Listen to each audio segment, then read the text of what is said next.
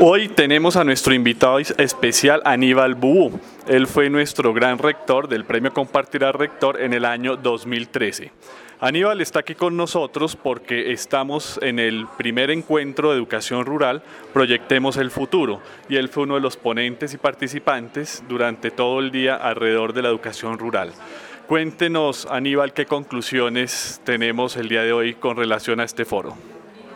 Bueno, una conclusión de acuerdo a los aportes que han hecho los participantes es que sí es posible hacer una educación para la ruralidad, eh, que hay que tener eh, pues eh, una diversidad, digamos, de, se tiene una diversidad de conocimientos que habría que tener en cuenta a la hora de formular la política. Eh, yo creo que esa es una de las conclusiones que queda claro, pero es decir que sí se puede y que es necesario, pues eh, digamos que Colombia es un país, mm, digamos, rural y que ha estado al margen o desconocido esa realidad, pero que hoy es eh, necesario y se está proponiendo como política rural. Estamos en una coyuntura muy especial porque tenemos una nueva ministra de Educación, un nuevo presidente. Desde su contexto, desde su perspectiva, desde su experiencia, ¿usted qué le solicitaría a estos nuevos mandatarios?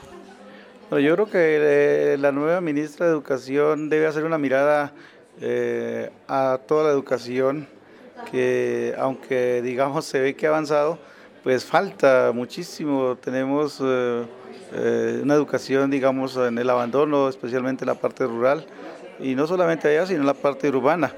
Es decir, la necesidad es macro, pero que seguramente tendrá que ser una apuesta, pues porque eh, si se quiere la paz para este país, pues es necesario que se haga una educación para todos que sea incluyente.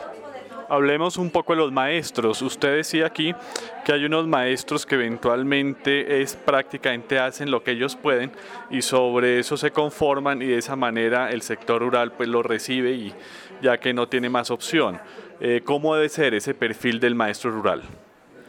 Bueno, yo creo que uno de los desafíos es que se debe capacitar o formar maestros de los mismos territorios rurales de este país que tengan sentido de pertenencia y que sean gente de esos mismos territorios para que no se vayan a la ciudad, porque uno de los problemas grandes que hay en la actualidad es que mm, se envían maestros con pensamientos urbanos a trabajar en zonas rurales, lo cual no es compatible con esa realidad.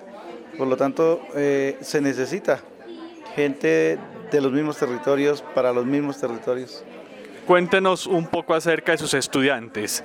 ¿Qué hacen los jóvenes una vez terminan su grado décimo? Bueno, en estos momentos mm, una parte muy poca se queda, se va hacia las universidades de las grandes ciudades, pero la gran mayoría se queda porque no tiene, digamos, todas las posibilidades. Eh, los que sacan muy buenos puntajes en las pruebas, a ver, pues eh, se pueden ir. Y lo otro es que aunque saquen muy buenos puntajes, pues tampoco son capaces de resistir en las ciudades eh, por cuestiones económicas.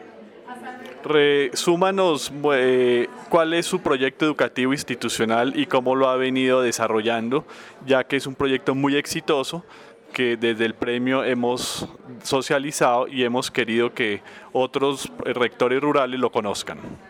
Bueno, la institución educativa IDEVIC tiene, eh, es una propuesta educativa que forma personas para el territorio, desde el territorio y para el territorio. Y creemos que es posible hacer eh, desarrollo económico a través de los proyectos productivos eh, económicos de una manera transversal. Y cómo llevar la educación de decir a eh, una educación que enseñe a aprender. Bueno, Aníbal, muchas gracias y ya como finalmente eh, un mensaje, después de estar todo el día aquí escuchando las experiencias, escuchando los diferentes actores, aquí estuvieron fundaciones, estuvo gente del gobierno, estuvieron otros rectores, estuvieron profesores, eh, un mensaje para, para toda la comunidad educativa.